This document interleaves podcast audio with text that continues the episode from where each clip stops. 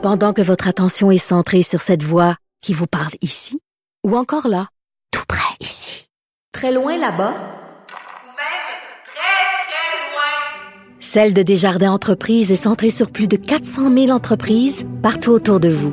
Depuis plus de 120 ans, nos équipes dédiées accompagnent les entrepreneurs d'ici à chaque étape pour qu'ils puissent rester centrés sur ce qui compte, la croissance de leur entreprise.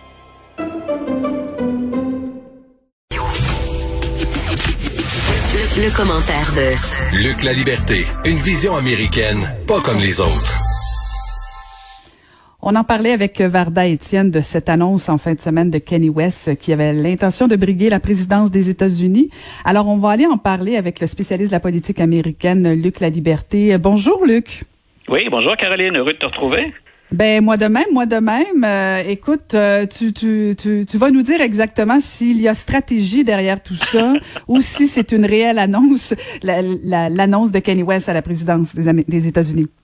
Ben écoute, j'ai bien aimé d'abord que Varda aborde le, le, sujet parce qu'elle le fait de, de, de, deux façons. On peut, on peut se positionner comme membre de la communauté noire ou encore elle a euh, abordé un sujet qui est plus délicat, puis plus délicat pour moi comme analyste, euh, celui de la santé mentale. Parce que hier, il y a bien des gens qui ont réagi euh, à l'annonce, au tweet ou au gazouillis de, de, de Kanye de cette façon-là, en disant ben est-ce que c'est pas un autre des dérapages parce qu'il en a eu quelques-uns, puis il doit parfois revenir pour s'excuser. Donc c'est intéressant d'en parler parce qu'il y, a du sérieux, il y a de, on peut pas nier qu'il y aurait des conséquences à une candidature de Kanye West. Maintenant, est-ce que tout ça est bien possible? Est-ce que les chances sont, sont réalistes?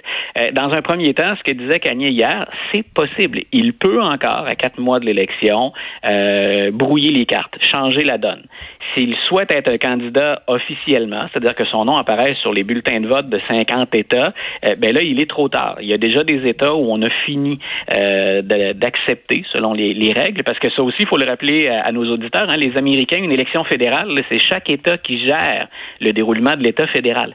Donc, c'est intéressant de, de, savoir que les règles changent d'un État à l'autre. Et il perdrait déjà gagner des États comme l'Illinois, comme le Texas, comme l'État de New York. Ce sont des États très, très populeux qui valent plus dans une élection présidentielle. Mais donc, il pourrait, s'il se dépêche, puis s'il respecte les, obligations, les, les, contraintes des différents États, son nom pourrait encore apparaître sur des bulletins de vote. Mais je répète, ses chances de gagner seraient très, très, très minces. Mais c'est possible. Sinon, aux États-Unis, il y a une autre particularité. Puis encore là, c'est pas c'est pas simple. Euh, Kanye West pourrait très bien dire euh, je ne m'inscris nulle part et je mène une campagne indépendante. Je, je complète aucun document officiel. Et c'est possible aux États-Unis euh, que les, électeurs inscrivent dans certains États le nom d'une personne dont le nom figure pas sur la liste qu'on leur propose. Donc on appelle ça des write-ins. Donc on peut inscrire soi-même sur un, petit euh, un petit tracé là, sur la feuille et, c'est possible de mettre le nom d'un autre candidat. Mais encore là, il y a plein d'écueils pour Kanye West, c'est que c'est pas tous les États qui se comportent de la même façon. Et il y a que neuf États sur les 50 où on permet sans aucune autre forme de, contrainte, euh, d'inscrire un, nom sur la liste électorale. Donc, il y a plein d'autres États qui permettent pas d'inscrire un nom, un nouveau nom, autre que celui qu'on vous propose. Puis, il y a plus d'une trentaine d'États pour lesquels il y a un certain nombre de conditions à respecter. Donc, pour Kanye, il se fait tard. C'est pas impossible et il se fait tard. Donc, si Kanye se lance et que ce n'est pas pour gagner, parce que les contraintes du système américain ne lui permettent pas de gagner, pas euh, en annonçant sa candidature aussi tard, ben, il faut se demander effectivement pourquoi le fait-il? Est-ce que Kanye a vraiment un projet très, très rassembleur? Lui qui, entre autres, parle de plus en plus de, de Dieu dans, dans, dans, ses dernières chansons, puis qui, qui, qui associe euh, les valeurs de rassemblement, de communauté. Donc, est-ce qu'il a un véritable message qu'il pense être le seul, être en de porter, ou et je me joins à ceux qui croient ça, ou si Kanye, qui est un partisan de Donald Trump, qu'on a souvent vu d'ailleurs euh, porter la casquette Make America Great Again, est-ce qu'il ne sera pas là plutôt pour diviser, pour euh, enlever ou retirer à Joe Biden une partie de l'appui de la communauté noire? Et ça, ben, on ne peut pas négliger cet impact-là. Peu importe ce qu'on pense de la candidature de Kanye, c'est sérieux, ça ne l'est pas. Il est compétent, il ne l'est pas. Il est bien intentionné, il ne l'est pas. Si jamais il se présente, ben, il faudra regarder effectivement s'il peut retirer des votes et un nombre significatif à Joe Biden. Maintenant, puis je te laisse, je te laisse me relancer après. Maintenant, dernière particularité, Kanye West a déjà eu des déclarations controversées sur la communauté noire. Et on a mis ça sur le compte ensuite d'une instabilité psychologique ou d'une crise qu'il traversait. Mais il y a deux ans, Kanye West disait, vous savez, l'esclavage, les 400 ans d'esclavage, euh, grosso modo, je résume, mais c'était une question de choix. Et il a dû revenir ensuite dans une émission euh, radio euh, radiodiffusée euh, animée par un de ses amis pour expliquer pourquoi, affublé de la casquette Make America Great Again, il est allé donner ce message comme quoi l'esclavage constituait un choix. Donc, pour plein de raisons, euh, parce qu'il est le personnage Kanye West, ben on, doute du fait que même au sein de la communauté noire, il puisse avoir un impact sérieux. Je pense pas, Caroline, que Joe Biden et ses stratèges perdent le sommeil ce matin en pensant que Kanye West puisse être euh, un, élément, un game changer ou un élément déterminant. Ben, c'est-à-dire, Luc, tu disais, euh, bon, imagine, écartons l'hypothèse qu'il puisse gagner la présidence. Là, bon, on, on, comprend que c'est peu probable, mais il y a, y, a, y a, probablement une stratégie derrière tout ça. Ou bien c'est juste un dérapage, l'histoire dira, ou bien c'est c'est avec une stratégie de dire ben je veux exister médiatiquement pendant quelques jours pour éventuellement peut-être encore une fois réappuyer Donald Trump pour rappeler à la communauté noire qu'il est derrière encore Donald Trump. Est-ce que d'une part qu'il y aille qu'il y aille pas, il vient pas justement de faire mal quand même à Joe Biden?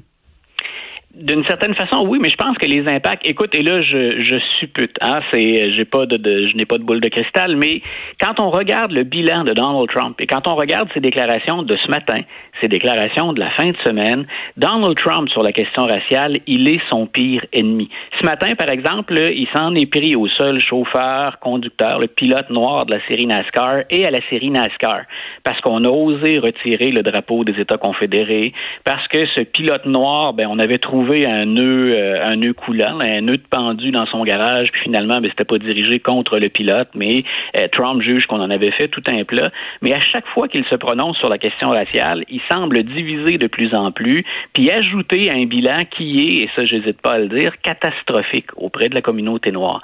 Donc, est-ce que Kanye, Kanye West, à lui seul, dans un gazouillis, dans un tweet auquel il donnera suite ou pas, on verra, est-ce qu'il est capable de renverser cette tendance-là? Surtout que moi, je pense que Joe Biden va choisir une candidate noire pour être sa colistière, pour être la candidate à la vice-présidence. Donc, je pense que l'effet Kanye, il risque d'être minime. Mais on le verra. Ce serait pas la première fois que les Américains nous surprennent. Et c'est un peu la raison pour laquelle, peu importe ce que j'en pense, j'ai pas véritablement ri quand j'ai appris que Kanye West pouvait se lancer.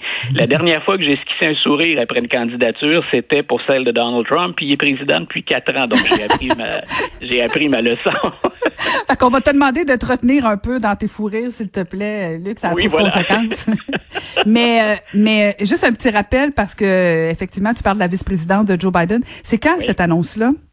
Cette annonce-là, M. Biden a dit pour, euh, il se laisse grosso modo à peu près un mois. Il a dit début août. Habituellement, on l'annonce avant la convention.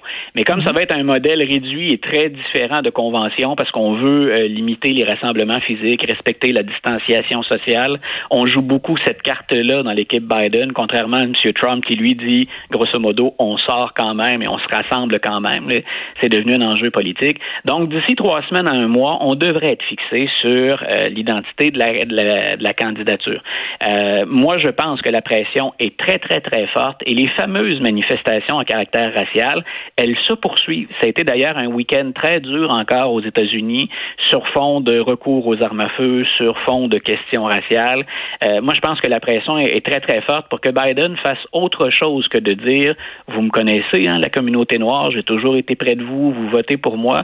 Moi, je pense qu'on va lui demander de poser un geste concret et le premier geste concret que Biden peut poser, c'est ben, d'aller chercher Kamala Harris ou Val Demings ou euh, Madame Lance Bottoms, qui est la, mairesse d'Atlanta. Moi, je pense qu'il a des candidates très fortes, très habiles, certaines très expérimentées. Euh, je pense qu'il est un peu condamné s'il veut maintenir sa, popularité au sein de l'électorat, sa cote d'amour. Moi, je pense qu'il est condamné à s'entourer d'une femme noire. Ben, c'est une belle condamnation, si tu veux mon avis, mais bon. Non, j'utilise euh, le terme condamnation. C'est-à-dire que dans le sens où ça élimine les autres choix, mais non. Tout à fait. Oui, et j'ai pris la peine de préciser, on a des femmes d'expérience, des femmes compétentes et des femmes qui, auprès de la communauté noire, sont très, très crédibles. Mm-hmm. Ce sont des femmes, quand je parle de Val Demings ou encore de la mairesse d'Atlanta, ce sont des femmes, ou Kamala Harris, ce sont des femmes qui, dans leur jeunesse, dans leur vécu, dans leur parcours, ben, sont très au fait de ce que c'est d'être une femme noire ou un membre de la communauté noire aux États-Unis. Elles sont jeunes en plus, hein, parce que Joe Biden n'est pas trop jeune non plus. Là, ben, ça, c'est l'autre grande qualité qu'il faut avoir. Là. En politique américaine, au niveau de la présidence, quand on est quarantaine, cinquantaine, là, on est on est encore jeune pour diriger. Donc, ça prend des gens ou une personne qui est compétente, parce qu'on ne sait pas. M. Biden l'a avoué lui-même, je ne ferai peut-être qu'un seul mandat. Et ça prend quelqu'un donc capable de, de, de, de, prendre le poste à pied levé si jamais M. Biden éprouvait des, des ennuis de santé sérieux. Donc, et M. Biden l'a dit, je, je cherche quelqu'un qui est capable de de, diriger. Puis lui se souvient également de son expérience auprès de Barack Obama. Et c'est un peu ça la logique derrière le choix de Biden pour Obama. Je veux quelqu'un qui, en anglais, est capable de me second guesser. Hein? Quelqu'un qui est capable de me remettre en question. Obama avait pas peur d'être bousculé dans ses conceptions, dans ses idées. Et d'ailleurs, il est allé chercher quelqu'un qui est fort en gueule. Le Biden est reconnu pour s'exprimer sur, euh, pour aimer être en vedette, puis s'exprimer. Euh, d'ailleurs, il paie le prix parfois pour ça, de sa spontanéité.